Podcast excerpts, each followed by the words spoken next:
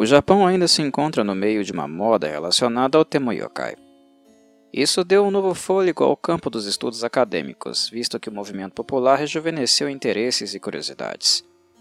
Dito isso, o campo de estudos yokai permanece limitado aos pesquisadores que trabalham de forma independente e com base em seus interesses pessoais. Yokai é uma palavra complicada, complicada por várias definições. Quando alguém diz a palavra Oni, por exemplo, evoca uma imagem compartilhada pela maioria dos japoneses. Um ogro com chifres, pele vermelha ou azul e uma tanga listrada de tigre. Mas e quanto ao yokai como uma categoria? O que você imagina quando ouve a palavra? Você pode explicar rapidamente o que isso significa? A maioria das tentativas provavelmente equivaleria a uma lista de exemplos que levam à conclusão de que a palavra yokai se refere a entidades estranhas ou fenômenos misteriosos. Em vez de ficar agonizando com os detalhes, o caminho mais fácil é interpretar yokai em seu significado literal, de coisas estranhas ou misteriosas. Ouvi um som estranho dentro da sua casa? Yokai. Um membro da família faz uma cara estranha ou age de maneira estranha? Yokai.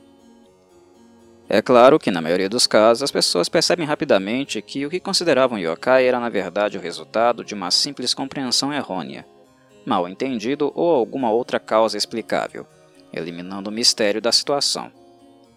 Certa vez, Kazuhiko Komatsu foi convidado para dar uma palestra em uma casa tradicional de estilo japonês em Kanazawa, a pedido de uma organização estudantil local.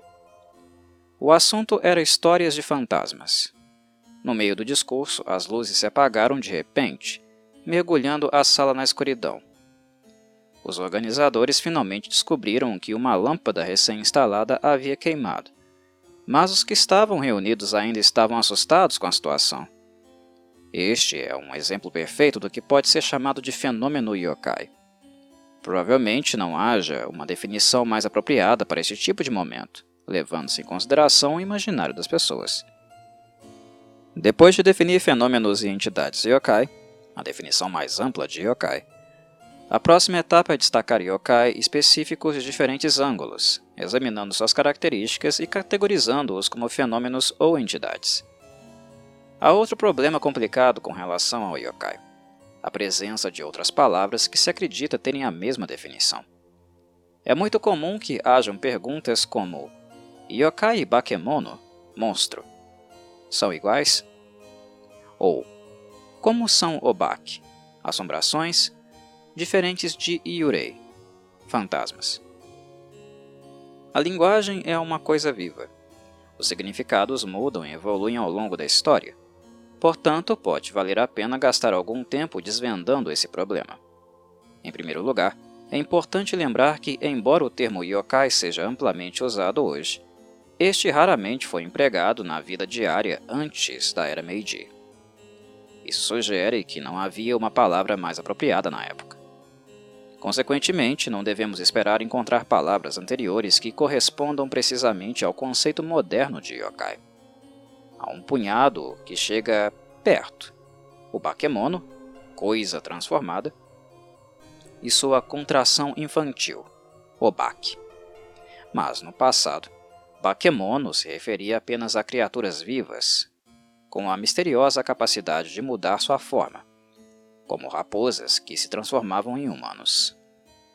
Adam Kabat, um estudioso de yokai em Kibiyoshi, livros ilustrados do meio ao final do período Edo, observa que durante o período Edo, 1600 a 1868, a palavra bakemono passou a incluir criaturas sem habilidades de mudança de forma, como a Hokurukubi, mulher de pescoço longo, ou Hitotsumi Kozo, o patifica-olho.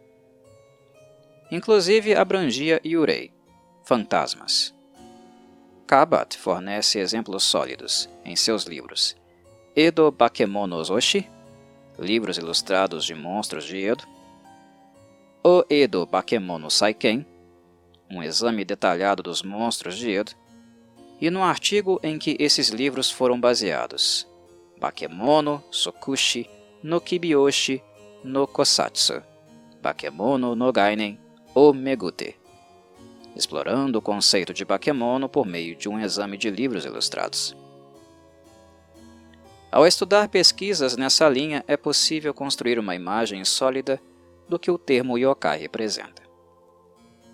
Entre as coleções de arte impressa que se tornaram materiais de referência fundamentais para o boom yokai moderno, destaca-se uma obra pioneira chamada Yokai Emaki, Pergaminhos de Imagens Yokai, publicada pela Mainichi Shimbun, um dos mais importantes jornais diários do Japão. Continha reproduções da maioria dos pergaminhos ilustrados que pesquisadores posteriores cobririam em seus estudos. Em outro lugar, Otogizoshi Emaki, Pergaminhos de Imagens de Histórias Complementares, publicado por Kodokawa, coletou a arte de pergaminhos medievais de histórias. Otogizoshi. Zaigai Nara Ehon, livros de arte de Nara em coleções estrangeiras, também de Kodokawa, expôs ainda mais os leitores ao mundo da arte yokai. E Nihon Emaki Taisei, Seizoku, Compêndios de Manuscritos Ilustrados Japoneses, volume 1 e 2, publicado pela Shuokoron Shinsha, contém a chave Oyama Emaki e de Zoshi Emaki. A republicação por Kokusho Kankokai, Degazo Hyaki Yagyo, de Toriyama Sekien, um catálogo ilustrado da Parada Noturna dos Demônios, e por Shogakukan, Deino Mononoke, Roku Emaki, registro de pergaminho fotográfico do encontro espectral de Ino, expandiu ainda mais a imagem pública dos yokai. Os museus logo se interessaram, realizando exposições de arte. A primeira dessas exposições, chamada Obaki Yokai Yurei, foi realizada no Museu de História da Prefeitura de Ryogo no verão de 1987. O catálogo da exposição foi publicado por Kawadi Shobo Shinsha, renomeado Zuzetsu Nihon no Yokai, uma explicação ilustrada de yokai japonês. O boom da exposição yokai continua até hoje, sem sinais de enfraquecimento. Uma discussão completa sobre o atual entusiasmo popular por yokai exigiria tocar em romances, quadrinhos, filmes de terror, animação e videogames também. Apesar do interesse popular em todas as coisas yokai, o número de estudiosos focados no tema permanece extremamente pequeno. Yokai aparece não apenas na arte, mas em uma ampla variedade de campos, incluindo estudos de folclore, literatura, drama e entretenimento. Existem pesquisadores que abordam esses estudos de forma abrangente, mas poucos se especializam nos estudos yokai enquanto disciplina. Isso ocorre porque há uma tendência acadêmica de desacreditar o estudo de yokai como o estudo da superstição ou de deuses menores. Até bem recentemente, Especializar-se em estudos yokai significava abraçar o papel de dissidente no mundo acadêmico. O estudo do folclore foi a única disciplina que adotou os estudos yokai como um campo. Isso ocorre porque seu fundador, Yanagita Kunio, pregou a necessidade de pesquisa em yokai desde muito cedo. Mas Yanagita não foi o primeiro a discutir a importância do yokai como foco de estudo acadêmico. Essa honra também pertence a Inoue Enryo. Os estudos yokai de Anagita foram apresentados como uma objeção aos de Inoue. Inoue, um estudioso de filosofia, cunhou o termo Yokai Gaku, estudos de yokai, e iniciou uma investigação completa sobre eles. Sua definição de yokai era extremamente ampla. Ele foi o primeiro acadêmico a examiná-lo sistematicamente. Já no período Meiji, ele fundou o que chamou de Sociedade de Pesquisa do Estranho, Fujigi Kenkyukai, publicando Yokai Gendan, Discurso de Yokai, com o nome de Casa do Estranho de Inoue Enryo, um ano depois.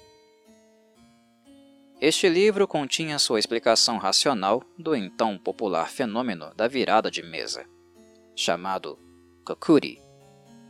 Ele assim explicou.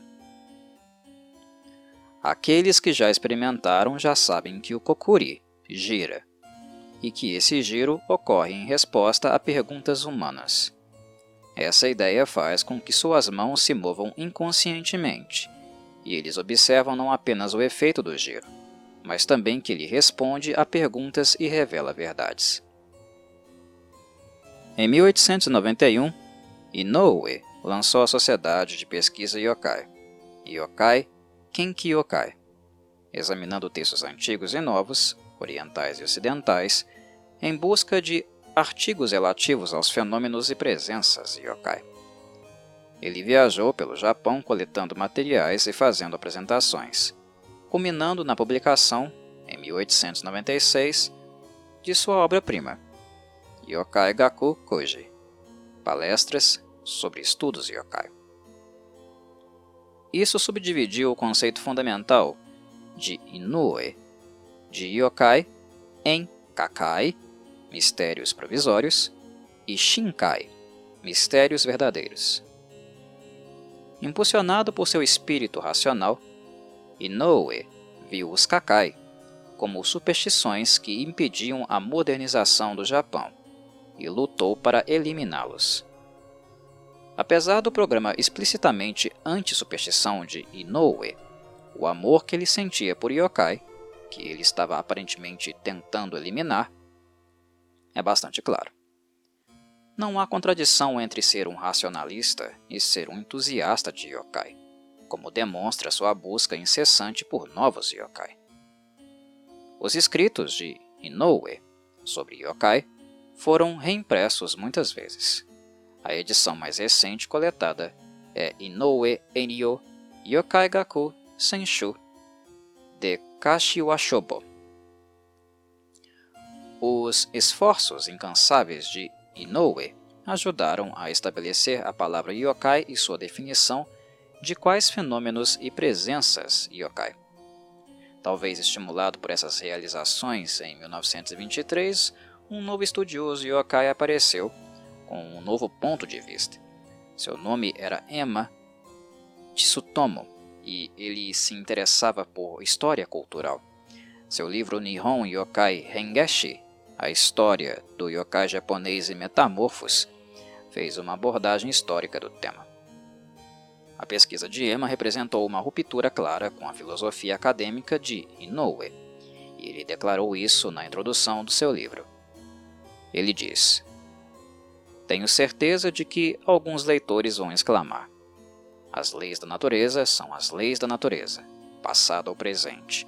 A mudança de forma yokai não poderia ter existido, ou talvez se possa dizer que existiu, subjetivamente, mas certamente não objetivamente Tal absurdo não é digno de atenção nesta era de automóveis e máquinas voadoras. Superficialmente, isso é bastante correto. Mas os leitores que adotam essa postura devem perceber que meu ponto de vista é fundamentalmente diferente.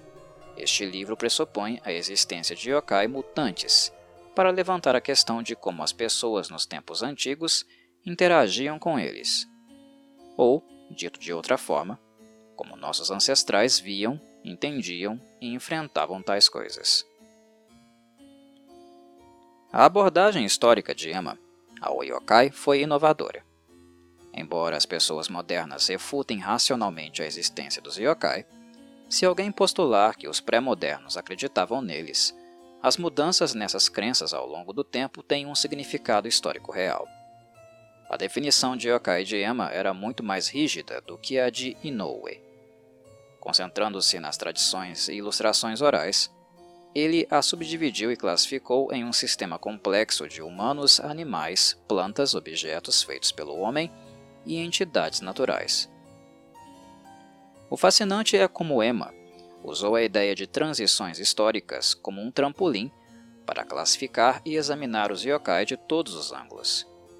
Por exemplo, Além das cinco categorias principais listadas acima, ele as classificou por motivação: amor, ódio, outra coisa ou algo desconhecido. E examinou de perto as habilidades, gênero, pontos fracos de cada yokai e muito mais. Suas observações continuam valiosas até hoje. Um grande defensor do trabalho de Emma sobre a história yokai foi Yanagita Konyo. Ele resistiu amargamente ao aumento dos estudos de eliminação de yokai de Inoue e em seu próprio trabalho reivindicou como folclore a cultura que o Japão havia abandonado em seu esforço para se modernizar. No livro de Yanagita, de 1936, Yokai Danji, Discussões sobre Yokai, ele escreveu Não adianta discutir se yokai realmente existia ou não. Nos tempos antigos, muitas pessoas acreditavam em monstros, obak, e algumas ainda acreditam hoje. O fato de as razões para isso permanecerem desconhecidas é uma fonte de consternação. Ao contrário daqueles como Inoue, que usou uma abordagem racional baseada na ciência para refutar a existência de yokai, Yanagita defendeu a necessidade de uma teoria do universo yokai, de acordo com o entendimento daqueles que acreditavam neles. Infelizmente, embora acreditasse que a pesquisa yokai fosse um aspecto crítico dos estudos do folclore, Yanagita nunca produziu pesquisas detalhadas sobre o assunto. Ainda assim, Yokai Danji foi um trabalho inovador, rudemente, mas com sucesso, reformulando o yokai à beira de ser eliminado como folclore e defendendo sua importância como objeto de pesquisa. Yanagita enfatizou três componentes da pesquisa yokai. Primeiro, coletando e categorizando fenômenos de todo o Japão. Segundo, ao diferenciar yokai, que apareciam em certos lugares, e yurei, fantasmas, que procuravam seres humanos. E terceiro, o conceito de que yokai representava divindades caídas. Como se viu, os estudos folclóricos seguiram as diretrizes de Anagita por um longo tempo, Yanagita argumentou que os yokai estão profundamente enraizados no espanto e no medo sentido pelo povo japonês, que são essas emoções que adquirem forma. Esta é uma ideia surpreendente que permanece válida até hoje. Ele também acreditava que os yokai eram versões decaídas de divindades outrora adoradas. Kappa, ele argumentou, eram deuses da água caídos. E Yama Otoko homens da montanha, e Yamauba, bruxas da montanha, deuses das montanhas caídos. Sua conclusão foi que os yokai eram uma fusão de divindades caídas e medo. Entre as crenças populares, tão preciosas para os estudos do folclore, a superstição havia sido relegada a uma posição particularmente marginal e agora estava entre as primeiras coisas descartadas pelos racionalistas científicos em sua busca pela modernização. Yanagita viu as ações de Inoue como uma espécie de rompimento com o yokai. Diante dessa pira metafórica de cadáveres yokai, Yanagita levantou uma questão. A que propósito o yokai servia para as pessoas no passado? O magistral Tanuki to Demonoroji de Yanagita Tanuki Demonologia, captura a essência de seus estudos de yokai no uso de materiais específicos. Aqui, demonologia se refere aos estudos de yokai em termos de folclore, entendendo demonologia como algo oposto ao progresso da civilização e que continua a ser apagado, e usando contos de Tanuki que se transformam em pessoas como um exemplo, Yanagita habilmente tece a relação entre yokai e os mistérios que a modernização já estava eliminando do cotidiano da vida. Inspirado pelos estudos yokai baseados no folclore de Anagita e seguindo seu artigo de 1938, Yokai Mei, Onomástica Yokai, as pessoas começaram a enviar relatórios sobre espécies yokai de tradições folclóricas em todo o Japão, resultando na criação das Enkoku Yokai Jiten. Enciclopédia Nacional Yokai. No entanto, com exceção de Kappa e Tsukimono, os estudos dos próprios yokai estagnaram. Os estudos do folclore viam a pesquisa sobre yokai como uma forma de coletar material para outros estudos, então os pesquisadores prestaram pouca atenção aos próprios yokai. Em vez disso, mantendo a premissa de que os yokai eram divindades decaídas, eles tentaram usá-los para reconstruir as crenças dessa era hipotética em que os yokai ainda eram divinos. A sociologia ou semântica dos próprios yokai foram ignoradas.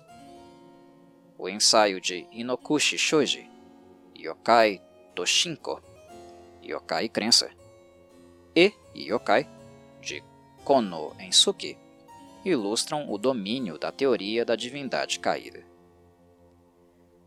Reduzindo suas apostas, Inokuchi explica cuidadosamente que esta proposta é difícil de entender porque os fenômenos yokai podem certamente ser encontrados entre todos os povos de todas as épocas. Deve-se reconhecer que os yokai existiram ao lado de antigas crenças religiosas, ou mesmo antes dessas crenças em alguns casos.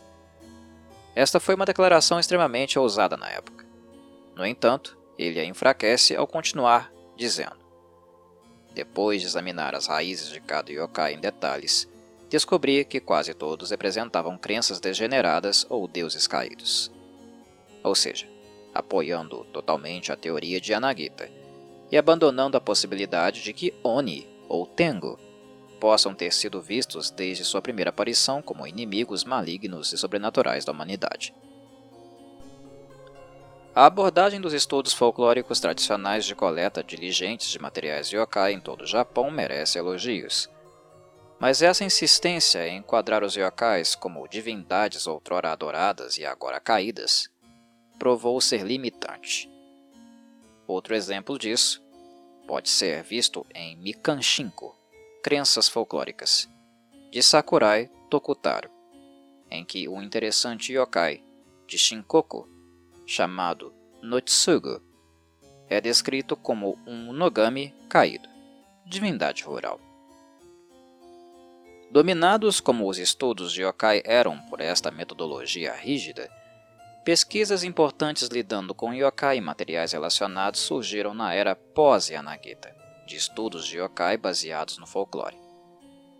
Um desses trabalhos foi Nihon no Tsukimono, Tsukimono do Japão, de Ishizuka Takatoshi. Outro foi Mano Keifu, Linhagem do Mal, de Tanigawa Kenichi. O livro de Ishizuka era um resumo completo das crenças relacionadas aos espíritos animais que possuíam humanos. A pesquisa sobre possessão foi o gênero mais substancial de estudos yokai. O livro de Tanigawa representa um ponto de virada em sua carreira quando ele fez a transição de um estudioso e crítico de literatura para um folclorista. Sua pesquisa levantou a hipótese de que, nos bastidores da história japonesa, existe uma bizarra história alternativa governada pela magia dos mortos, lançando luz sobre as conexões entre a história japonesa e fenômenos yokai, como Onryo, espíritos vingativos. O que Tanigawa expôs foi algo que não poderia ser entendido através da estrutura de divindades decaídas de Anagita.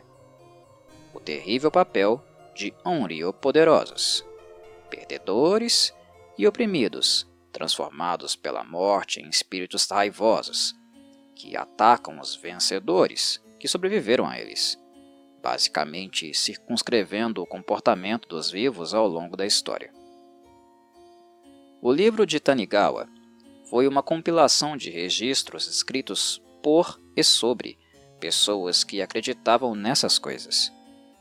O simples fato de trazer esse material à luz foi uma valiosa pesquisa histórica. Quanto mais lemos sobre o apego ao Tsukimono e espíritos vingativos, mais as dúvidas sobre a teoria da divindade caída crescem. O Seido no Kami no Ashiato nos Passos dos Deuses de Bronze, de Tanigawa, tratou das conexões entre yokai kaolyo, oni e cultura mineira. Ele propôs que os yokai com um olho representavam versões caídas de deuses com um olho, venerados pelos ferreiros. Em última análise, a pesquisa de Ishizuka e Tanigawa não era sobre os próprios yokai. Eles procuraram reconstruir os detalhes de espíritos animais venerados como divindades, kami, antes de se tornarem yokai. Esta foi uma pesquisa nos moldes que Yanagita imaginou. Usar materiais relacionados ao yokai para reconstruir crenças ancestrais. Tsukimono e Onryo são predecessores de yokai nesse sentido. Mas ver os yokai apenas como resquícios de crenças antigas ou conchas rejeitadas de antigos deuses impede o insight de seu real significado e função. Por exemplo, essa abordagem não oferece respostas para perguntas sobre o que o Kappa ou o Tengo significavam para as pessoas que acreditavam neles. E Kappa, Tengo e Tsukimono receberam mais atenção dos pesquisadores. Resta uma surpreendente escassez de literatura acadêmica sobre yokai fora dessas categorias. Isso é aparente no volume Yokai de Nihon Minzoku Bunka Shinryo Shusei, omnibus de materiais de cultura popular japonesa, editado por Tanigawa, que discute tópicos como literatura relacionada ao kappa e ao Kenmon, e espíritos das árvores costeiras de Kijimon, das ilhas Amami, ou teoria de Oni de Wakao Itsu, e Zenkoku Yokai Gojiden, de Shiba Mikio, Dicionário Nacional de Termos Yokai. Os estudos folclóricos dos yokai permaneceram estagnados por algum tempo. Ocorreram desenvolvimentos intrigantes ocasionais, como Mikawari-basan Toyokazo, de Iwahori Kumiko, Velha Senhora Mikawari, e Yokazo, oitavo dia do segundo e décimo segundo meses. E Nanahiro Niyobo, de Sakai Tadayoshi, esposa de Sete Braças. Mas no nível teórico e analítico, a situação permanecia insatisfatória. Foi nesse período estéreo para os estudos yokai que Kazuhiko Komatsu começou sua pesquisa. Ele a abordou do ponto de vista da antropologia e dos estudos folclóricos, mas adotou uma abordagem muito diferente de seus antecessores. Ele se esforçou para não tratar os yokai como crenças populares, deuses decaídos ou material para reconstruir crenças antigas. Nem limitou seu escopo a contos populares orais ou os viu como relíquias lamentáveis e desnecessárias do passado. Os resultados dessa pesquisa são detalhados nos livros. Yorei Shinkoron, sobre crenças de posse, e Jinron, sobre estrangeiros, Yokai Gaku Shinko, Novos Pensamentos sobre Estudos Yokai, e a transcrição de sua conversa com Aramata Hiroshi, em Yokai Zoshi, Livros Ilustrados de Yokai mas sua posição fundamental pode ser resumida como uma crença de que os estudos yokai são estudos humanos. A melhor expressão disso pode ser encontrada no ensaio Yokai to Gendai Bunka, Yokai e a cultura moderna, em Yokai Gaku Shinko. O trabalho que mais inspirou Kazuhiko Komatsu na época foi realizado nas áreas de literatura e arte. Dois livros se destacaram em particular. Oni no Kenkyu, pesquisa Oni, de Baba Akiko, que explorou como a emoção reprimida pode se transformar em Oni. E Shutendoji Ibun, de Satake Akihiro, outros contos de Shutendoji, que são estudos avançados sobre Oni baseados em pistas nos pergaminhos ilustrados de Shutendoji no estilo Ibuki Doji. Os trabalhos de Baba e Satake argumentam persuasivamente que os Oni eram mais do que apenas ecos degenerados de divindades benéficas há muito esquecidas, e mereciam um reexame completo de uma variedade de novos ângulos. Enquanto os estudiosos do folclore conduziam pesquisas em sociedades folclóricas, montanhas rurais e vilas de pescadores, e coletavam contos yokai, várias teorias da história yokai foram apresentadas por pesquisadores literários e outros. Hyaki Yagyo no Miero Toshi a cidade com vista da parada noturna dos demônios, de Tanaka Takako, é um bom exemplo de como observações detalhadas podem abrir novos caminhos nos estudos de yokai. Tanaka observou que as criaturas no Tsukumogami Emaki, pergaminhos de imagens de Tsukumogami, em que as ferramentas antigas se transformavam no que eram essencialmente yokai, antes de se transformarem em Oni completos, não podem ser interpretadas como divindades caídas. Mesmo se tais divindades ferramentas fossem hipotetizadas, a ideia seria contradita pela história que a acompanha, que descreve os espíritos das ferramentas tornando-se yokai antes de finalmente alcançarem a iluminação budista. O trabalho de Hanada Kiyotero, Shibusawa Tatsuhiko, Tanaka Takako e do próprio Kazuhiko Komatsu pavimentou o caminho para esta nova abordagem intrigante para estudar Tsukumogami. O ensaio de Shibusawa, chamado Tsukumogami, usou o yokai Tsukumogami para comparar os tempos antigos e medievais, observando que os avanços na indústria manual significavam que os povos medievais estavam cercados por muitos tipos de ferramentas.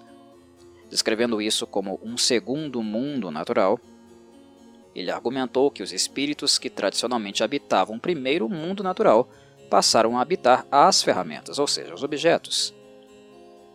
Em Yokai Gaku Shinku, Kazuhiko Komatsu desenvolveu essa ideia para explorar como o yokai mudou de formas naturais nos tempos antigos, passando por formas de ferramentas para formas humanoides posteriormente. Zuzetsu de Tanaka, Yaki Agyo Emaki ou Yomo, lendo os pergaminhos ilustrados de Agyo, coleta os principais pergaminhos em sua discussão sobre este mesmo ponto. Após esse longo período de estagnação, uma nova forma de pesquisa yokai está ganhando força dentro da disciplina de estudos do folclore. A pesquisa yokai pré-moderna e tradicional continua, mas o campo mais ativo no momento são as tradições orais de yokai nas cidades modernas, ou seja, lendas urbanas. Um dos gatilhos para essa mudança foi o conto da Kushisaki Onna, Mulher com a Boca Cortada. Uma lenda urbana que se espalhou como um incêndio desde a prefeitura de Gifu para causar terror entre crianças em todo o Japão. O outro é o boom da cultura popular yokai. É provável que nem Inoue Enyu, nem Yanagita Kunio, nem qualquer um de seus discípulos teria imaginado esse desenvolvimento. Os pioneiros que lutaram com este tópico incluem Miyata Noboru, cujo yokai no Mizoku Gaku, o folclore de yokai, discutiu lendas urbanas usando a teoria dos limites, e Nomura Junichi, que rastreou a disseminação dos relatos sobre a Kushisaki Onna do ponto de vista da lenda oral e fofoca.